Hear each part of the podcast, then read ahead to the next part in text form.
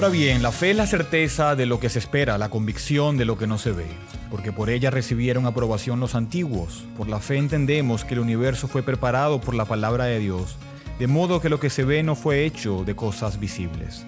Por la fe, Abel ofreció a Dios un mejor sacrificio que Caín, por lo cual alcanzó el testimonio de que era justo, dando Dios testimonio de sus ofrendas, y por la fe, estando muerto, todavía habla. Por la fe, Enoch fue trasladado al cielo para que no viera muerte y no fue hallado porque Dios lo trasladó, porque antes de ser trasladado recibió testimonio de haber agradado a Dios. Y sin fe es imposible agradar a Dios, porque es necesario que el que se acerca a Dios crea que Él existe y que recompensa a los que lo buscan. Por la fe Noé, siendo advertido por Dios acerca de cosas que aún no se veían, con temor reverente preparó un arca para la salvación de su casa, por la cual condenó al mundo y llegó a ser heredero de la justicia que es según la fe. Hebreos 11, 1 al 7. Bienvenidos a una nueva edición de Bridge Radio Español. Mi nombre es Eduardo Martorano y vamos a continuar con nuestra serie sobre teología sistemática y vamos a hablar sobre la fe. Y quiero comenzar con una pregunta simple. ¿Cuántas veces has escuchado a alguien decir que no importa lo que creas, siempre y cuando seas sincero? Y esta es una idea común hoy en día. Pero al decir, no sé por qué, simplemente creo, allí existe un problema. Se están pasando por alto advertencias como la que nos da segunda de Tesalonicenses 2 del 9 al 12 sobre creer mentiras. Puedes ser sincero y estar sinceramente equivocado. Es posible que no sepas por qué y de hecho creas algo que es falso. Por eso quiero hablar sobre la fe, en especial sobre esa fe profunda en las promesas de Dios. Y vamos a ver una visión general sobre el concepto de la fe y luego nos vamos a adentrar en la definición de fe de Hebreos 11. El Espíritu Santo aplica la redención que Cristo compró, obrando fe en los elegidos y uniéndolos a Cristo. Y hoy vamos a ver tres aspectos de esa fe. Primero veamos la naturaleza de la fe. Podemos aprender sobre la naturaleza de la fe observando cómo la Biblia describe la acción de la fe. Por ejemplo, de mirar a Jesús. En el Evangelio de Juan, capítulo 3, Jesús habla con Nicodemo y le recuerda el episodio en el que Moisés en números 21 levanta una serpiente en el desierto como símbolo de sanación. De manera similar, al mirar a Jesucristo, encontramos sanación espiritual.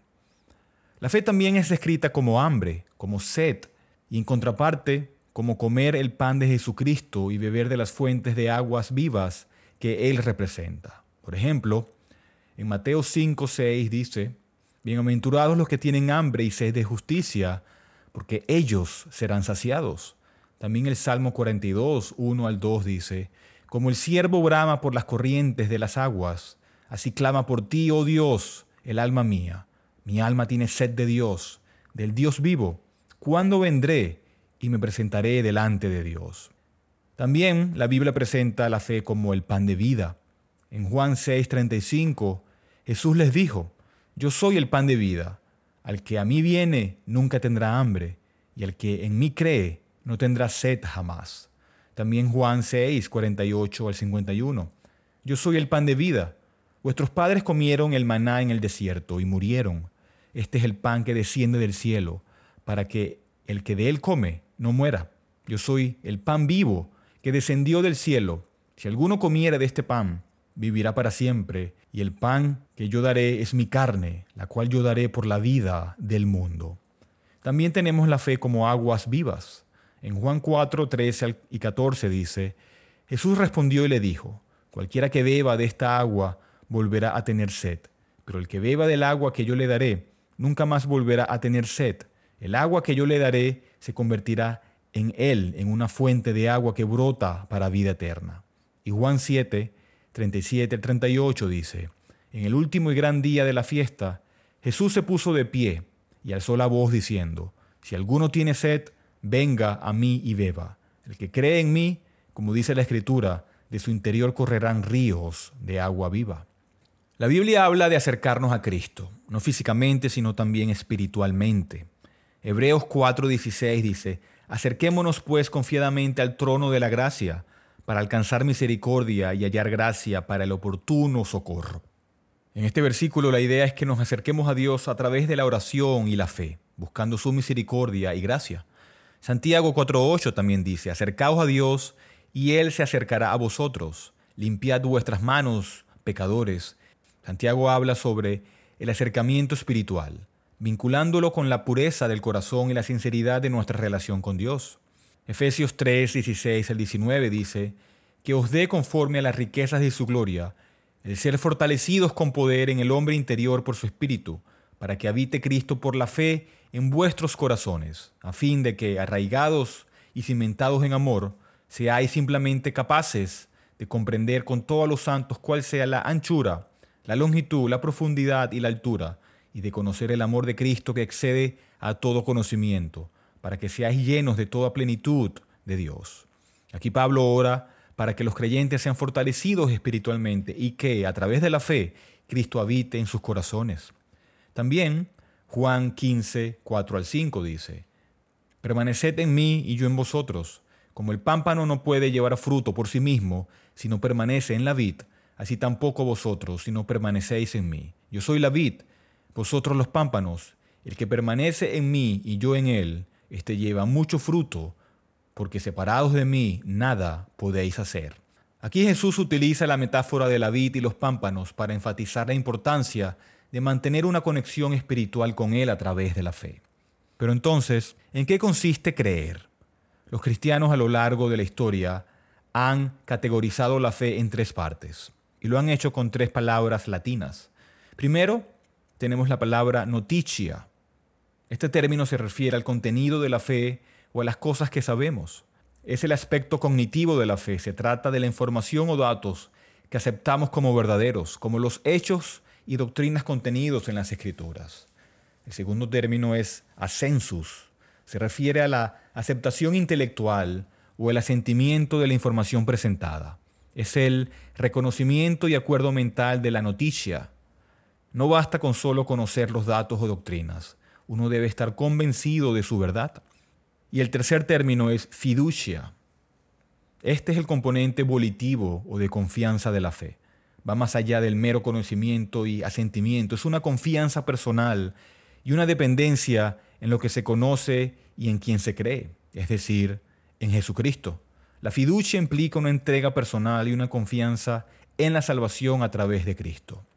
Entonces tenemos, para usar los términos en español, conocimiento, en donde debemos conocer lo que Dios nos revela sobre Él mismo y sobre Jesucristo. Segundo, tenemos asentimiento. No basta con conocer, tenemos que estar de acuerdo con lo que Dios dice. Y tercero, tenemos confianza. Esto es, descansar en ese conocimiento y asentimiento, confiando plenamente. Pero también, ¿cuál es el objetivo principal de nuestra fe? Y sin duda es nuestro Señor Jesucristo. Solo Cristo es el objeto de la fe verdadera. Hechos 16:31 dice, cree en el Señor Jesucristo y serás salvo tú y tu casa. La Biblia nos presenta la gloria de Jesucristo, desde Génesis, donde se muestra como el Creador, hasta Apocalipsis. La Biblia nos señala a Él y nos dice que miremos y confiemos en el Señor Jesús. Dios estableció un pacto de gracia con su pueblo, tanto en el Antiguo como en el Nuevo Testamento, y nos ofrece promesas y provisiones, pero nos pide fe. Solo a través de la fe obtenemos los beneficios que Dios nos ofrece. La fe es como una mano vacía un reconocimiento de nuestra bancarrota espiritual y nuestra necesidad de recibir lo que Dios ha hecho. La fe es el conducto que transporta la gracia de Dios. En vez de intentar ganarnos el favor de Dios por nuestros propios medios, la fe nos enseña a mirar fuera de nosotros mismos directamente a Cristo. Y es vital entender que la fe verdadera se centra en Cristo y en lo que ha hecho por nosotros.